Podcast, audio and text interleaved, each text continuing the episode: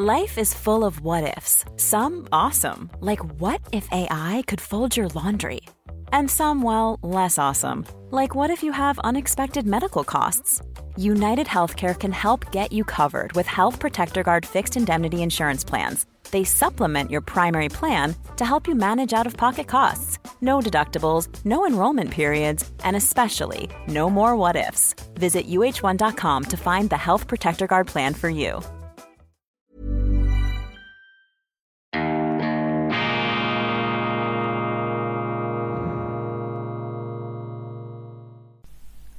Grüezi miteinander. Einen wunderschönen guten Morgen, meine sehr verehrten Damen und Herren. Ich begrüße Sie herzlichst zurück in Zürich aus meinem Ersatzwohnzimmer, aus meinem journalistischen Biotop aufs Herzlichste bei Weltwoche Daily, die andere Sicht. Unabhängig, kritisch, gut gelaunt am Donnerstag, dem 2. Juni 2022. Heute ist Weltwochetag. Die neue Ausgabe erscheint mit einem theologischen Schwerpunkt. Berserker der Liebe, Christus, Jesus Christus war kein Wohlfühlprediger. Ja, und das Christentum ist auch kein theologisches Schaumbad, obwohl man uns das einzureden versucht, so eine Art spät-hippie-mäßige Wohngemeinschaftsphilosophie, das Christentum als Seelentröster, als Fortsetzung der Fußzonenreflexmassage mit theologischen Mitteln, mit Glaubensinhalten. Das ist nicht der Fall, schreibt Maurus Federspiel. Das Christentum hat klare Kanten und ist auch eine Zumutung, denn das Christentum ist eben nicht Realitätsflucht, ist nicht eine Art Hollywood fürs Hirn, sondern ganz im Gegenteil, das Christentum konfrontiert den Menschen mit dem Schönsten und Schrecklichsten, was es gibt, nämlich mit sich selbst. Der Mensch ist ja, wenn man so will, ein Verdrängungsgott, ein Lebewesen, das die Realität nicht zur Kenntnis nehmen will. Und das Faszinierende an der christlichen Philosophie, am christlichen Glauben besteht ja darin, dass er sich mit einer schonungslosen Klarheit der menschlichen Natur in all ihrer Großartigkeit, aber eben auch all ihrer Himmeltraurigkeit zuwendet. Und diesen Gedanken packt hier Maurus Federspiel in einen wunderschönen Text. Konzerngelder für Linken.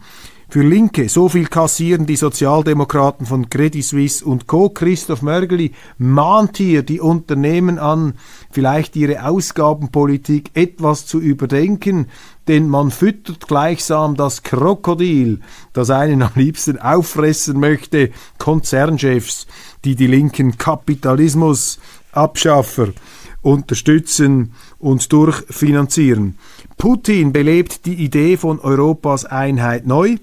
Historiker Norman Davis sieht in Russland ein Großreich im Endstadium. Urs Gehriger im Gespräch mit dem großen britischen Geschichtsforscher, der äh, aus sehr äh, kritischer Warte auf Russland schaut und auch die Frage aufwirft, ob dieses Russland überhaupt eine Zukunft hat, meine Damen und Herren. Hat Russland eine Zukunft in dieser Größe? Ist dieser Landkoloss, dieser Territorialriese, ist er überhaupt zusammenzuhalten oder kämpft da Putin in seiner Totenkopffestung des Kreml ein Rückzugsgefecht der Geschichte? Bewältigt er seinen postimperialen Phantomschmerz, um jetzt da seine Eisenklaue auf die Ukraine zu legen? Oder aber ist es ganz anders?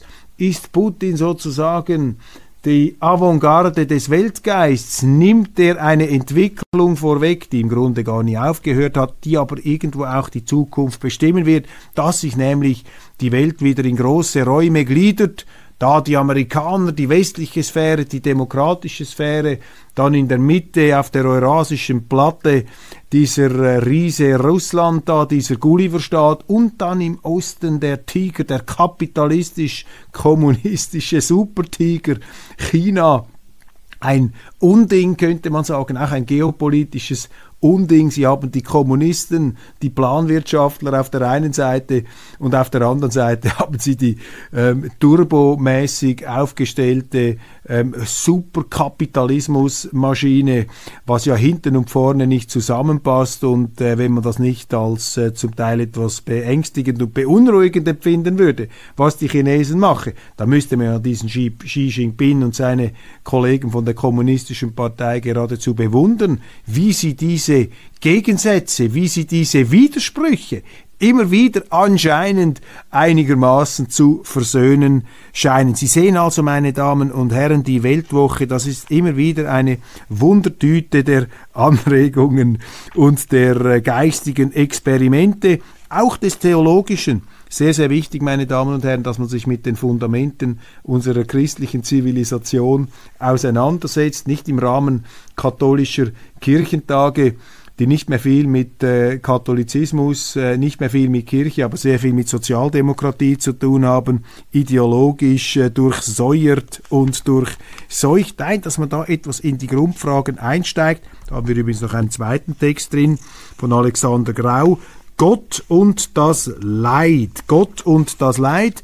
Die Frage, warum der Schöpfer Leid, Unheil und Tod zulässt, treibt die Menschheit seit je um. Die gute Botschaft in unserer Welt lebt sich's besser denn je.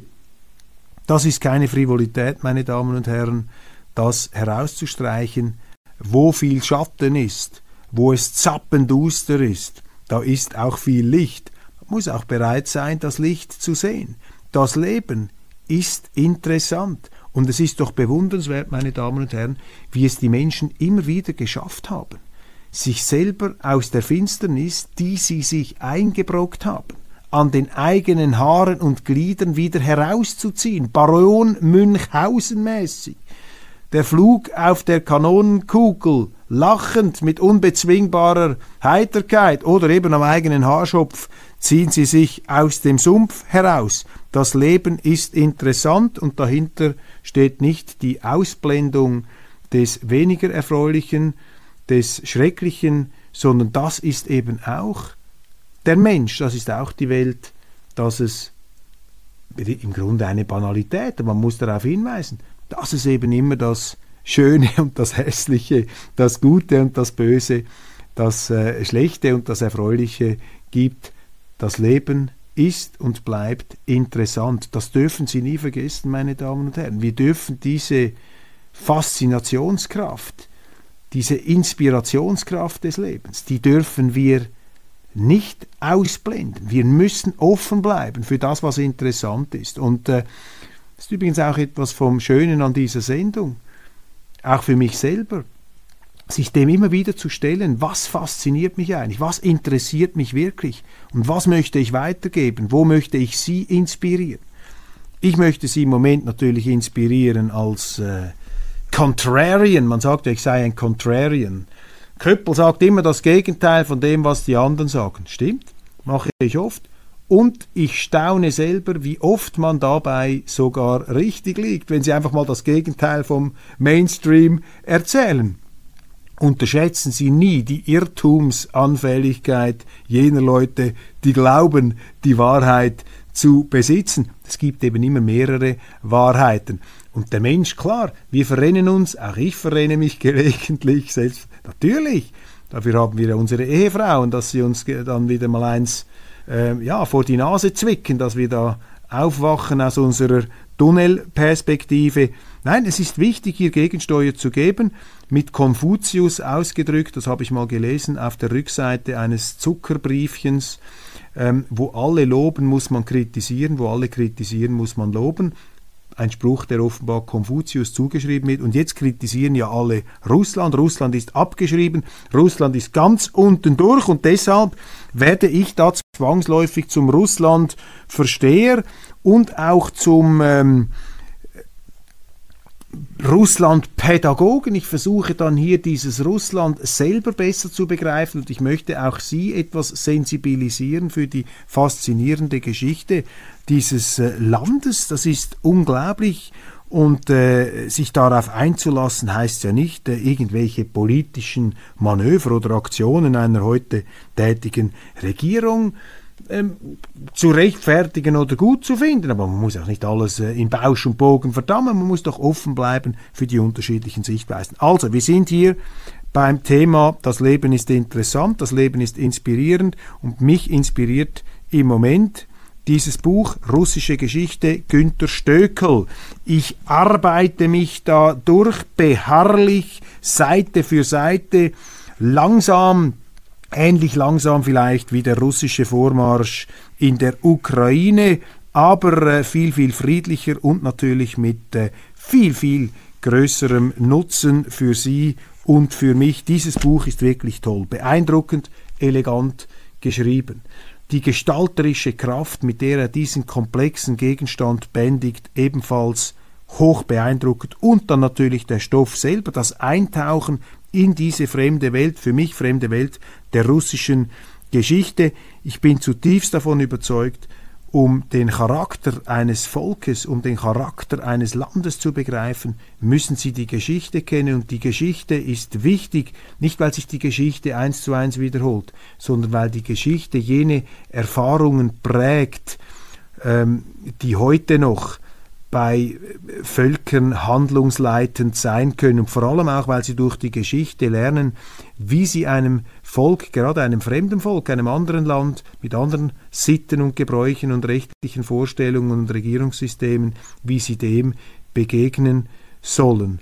Und die Auseinandersetzung mit der Geschichte heilt sie auch von der Verabsolutierung ihrer eigenen Sicht ihrer eigenen Prägung. Also die Auseinandersetzung mit so einem Buch hilft uns auszubrechen aus dem Gefängnis unserer Subjektivität, unserer eigenen Geschichte, unserer Erfahrung und unseren Prägungen. Und ähm, um nur einen Befund herauszugreifen, was mich im Moment besonders äh, anspricht hier oder was ich verblüffend finde, ich bin jetzt äh, Mitte 16. Jahrhundert, eine ganz wichtige Phase in der russischen Geschichte. Das Großfürstentum Moskau ist äh, hochgekommen, hat sich ähm,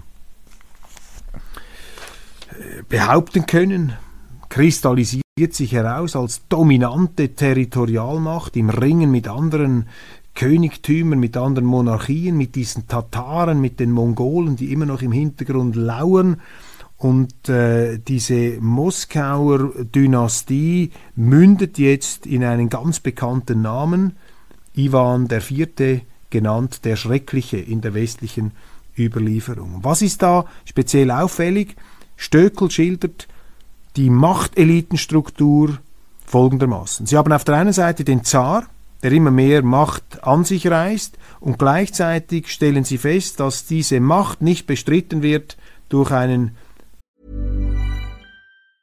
Hey, I'm Ryan Reynolds. Recently, I asked Mint Mobile's legal team if big wireless companies are allowed to raise prices due to inflation. They said yes. And then when I asked if raising prices technically violates those onerous two year contracts, they said, What the f are you talking about, you insane Hollywood ass?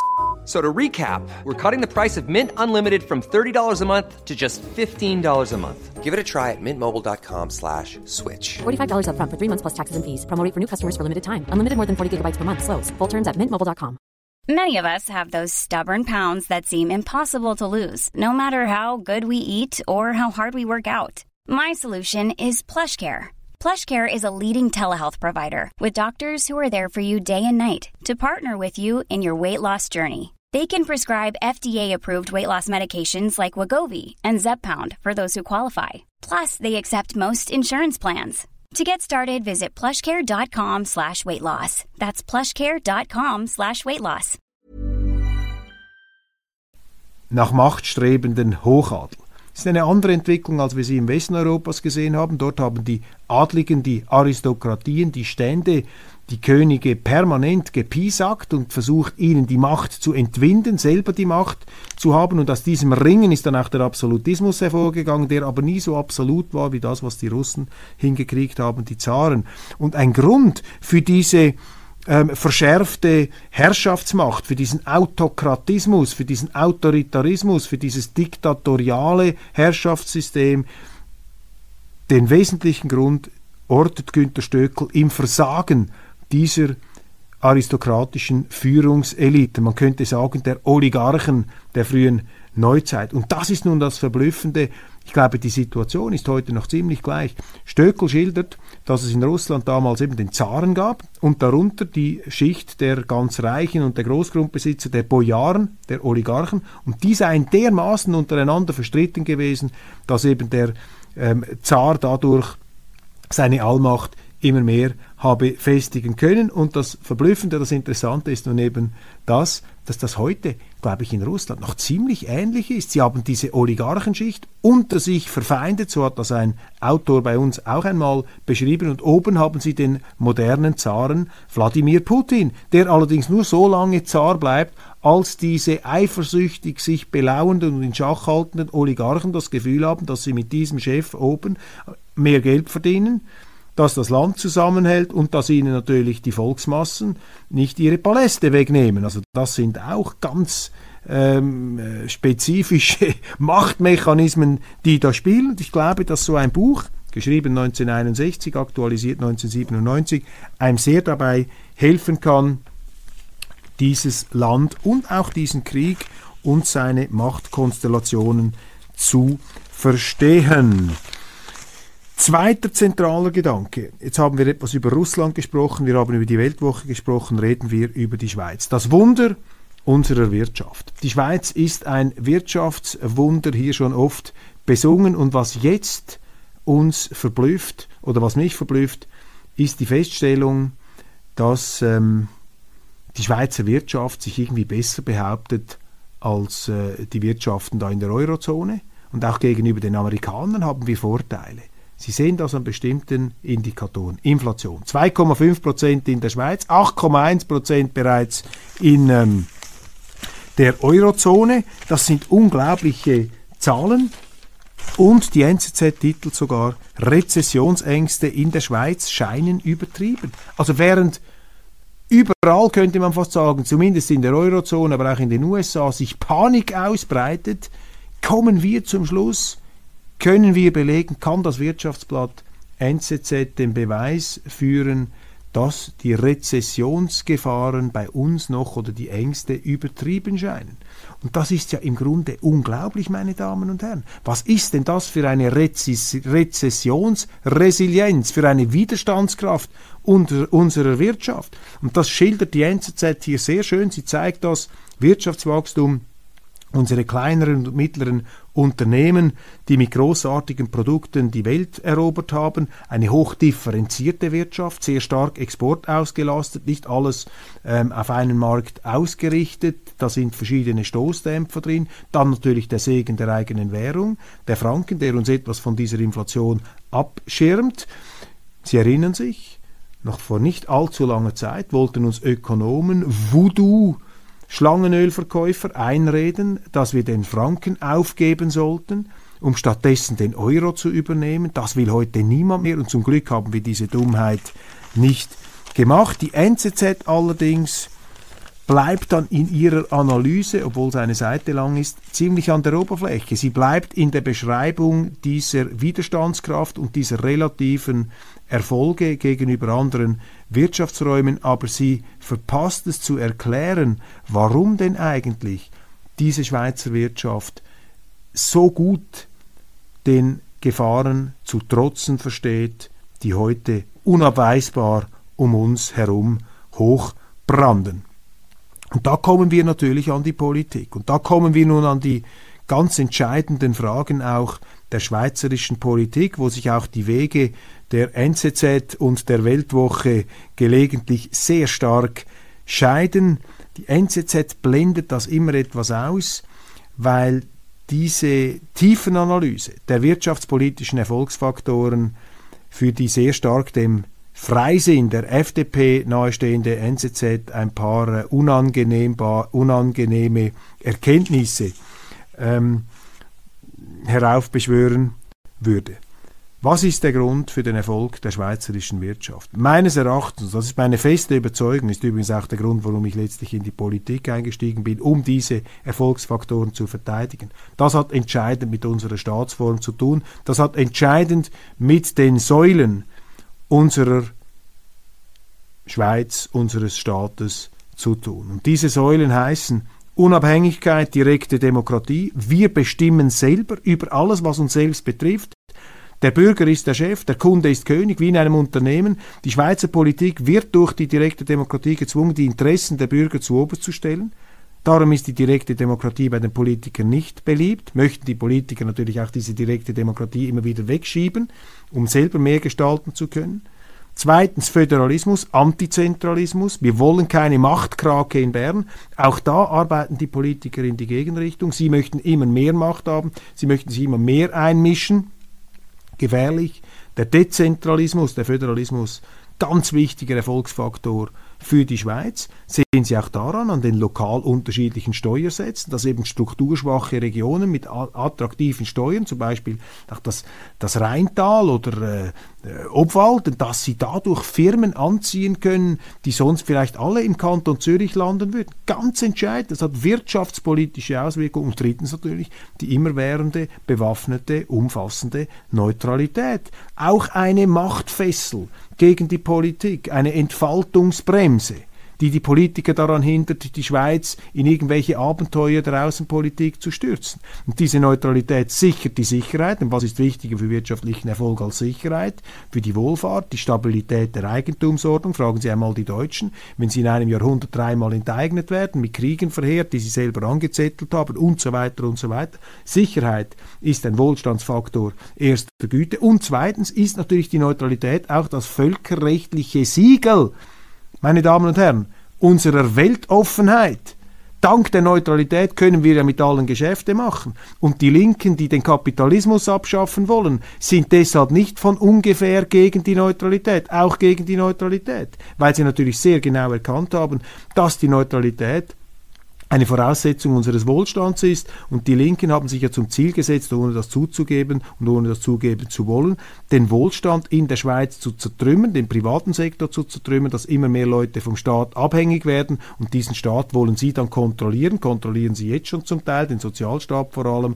Und so ist das im Machtinteresse der Linken hier, die Wirtschaft kaputt zu machen, immer mehr Macht dem Staat zu übertragen, wo sie den Ton angeben, die Bürger auszubremsen. Deshalb will die Linke auch in die EU hineingehen und das ist das Gegenteil von dem, was ich unter der Schweiz verstehe. Das ist sozusagen die Nicht-Schweiz. Die Linken arbeiten an der Abschaffung der Schweiz, weil sie nicht die Interessen der Bürger zuvorderst sehen, sondern die Interessen der Politiker. Das ist hier der ganz entscheidende Unterschied, also der, das Interesse der linken Politiker, die ähm, oftmals auch eben nicht im privaten Sektor jene Löhne und jene Positionen erzielen und erklimmen können, die sie im Staat erreichen können. Ganz wichtig. Und deshalb muss man, wenn man eine erfolgreiche, eine wirtschaftlich starke Schweiz will, da muss man an diesen bürgerlichen Errungenschaften, an diesen Staatssäulen zwingend festhalten, meine Damen und Herren,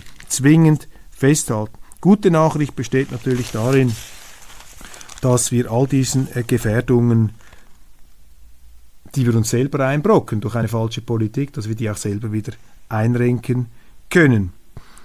Ems Dottikon, Rekordreingewinn, aber keine Dividende. Warum? Markus Blocher steigert Umsatz und Gewinn des Chemiezulieferers aus Dottikon. Den Gewinn will er in das Wachstum im Aargau investieren. Für mich ist dieser Markus Blocher so etwas wie die wandelnde Verkörperung des Schweizer Erfolgsmodells. Ein gegenläufiger Unternehmer, der es anders und besser macht als die Konkurrenz, einer, der langfristig investiert, nicht einfach die schnelle Kohle und den schnellen Gewinn macht, ein Mann, der auch die Stärken der Schweiz ähm, herauskitzelt und sich diesen Stärken stellt. Eine Firma hat, die eben mit hoher Wertschöpfung arbeitet, nicht Massenproduktion, sondern hohe Wertschöpfung. Übrigens interessant, kein ähm, verzettelter, ähm, globalisierter Lieferkettenkonzern, sondern alles im Kanton Aargau konzentriert, damit man schnell auch disziplinenübergreifend Dienstleistungen erbringen kann. Jetzt will er 700 Millionen Franken investieren, 200 Le Leute zusätzlich anstellen. Dieser Markus Blocher hat meine volle Bewunderung. Übrigens auch ein sehr intelligenter Interpret des Zeitgeschehens. Ich stelle da ab auf Zitate in der Aargauer Zeitung. Blocher sieht eine Phase der Reindustrialisierung auf Europa und die USA zukommen.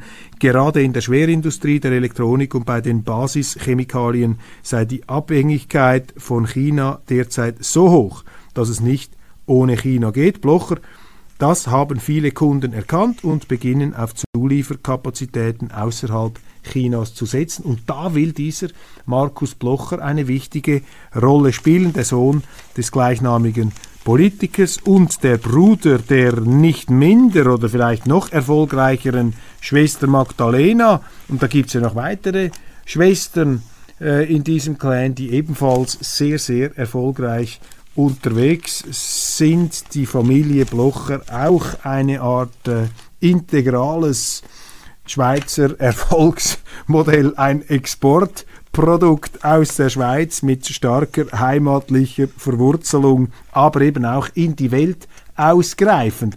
Immer wieder interessant, sind ja auch Reizfiguren, die Blochers, für viele in der Schweiz, denn wir sind ja nicht ganz frei von Neid, sagt man, auch in der Schweiz. Ja, das kann es halt äh, geben. Nobody is perfect. Aber hier wirklich ein ganz, ganz beeindruckender Mann. Ja, ich bin am Schluss dieser Sendung angekommen. Ich äh, kann Ihnen nur empfehlen, abonnieren Sie die Weltwoche. Profitieren Sie von unseren attraktiven Angeboten, dem 9 Franken Einstiegs-Abo. Können Sie alle Inhalte online ähm, sich zu Gemüte führen. Auch die Printinhalte, die Online-Inhalte, das finden Sie im App Store, finden Sie in den App Store Weltwoche, da haben Sie diese Abo-Angebote. Wenn Sie diese Sendung schauen auf YouTube, abonnieren Sie uns auf YouTube, abonnieren Sie diesen Kanal auf YouTube, erzählen Sie das weiter, denn je größer die Abonnentenzahl ist, desto standfester behaupten wir uns da in diesem Ozean des YouTube, wo man ja auch immer aufpassen muss, dass einen diese Leute, die da im Hintergrund an den Algorithmen herumschrauben, dass die einen da nicht äh, zum Verschwinden bringen oder zensurieren. Je mehr Abonnenten das wir haben bei YouTube, desto besser geht es auch dieser Sendung. Und ich weiß, ähm, es gibt auch Schwierigkeiten. Eine Schwierigkeit dieser Sendung besteht darin, dass wir immer mehr Werbung haben. Das müssen Sie ertragen. Das ist kein Problem, das man lösen muss. Das müssen Sie ertragen, diese Schwierigkeit. Sie können ja dann weiter zappen. Aber am Schluss ist das ja auch ein wirtschaftliches Unternehmen, meine Damen und Herren, und ich möchte nicht vom Staat subventioniert äh, werden. Ich möchte nicht, dass ich angewiesen bin auf die Almosen unserer linken Medienwohltäter, die im Grunde nur ein Ziel haben, immer mehr in den Staat hineinzuziehen, um diese eben wachsende Riesenkrake dann nach ihrem Willen und nach ihrem Machtbedürfnis zu steuern, halten wir dagegen. Und ich danke Ihnen, wenn Sie uns gewogen bleiben und auch morgen wieder einschalten, wenn es heißt Weltwoche Daily, die andere Sicht.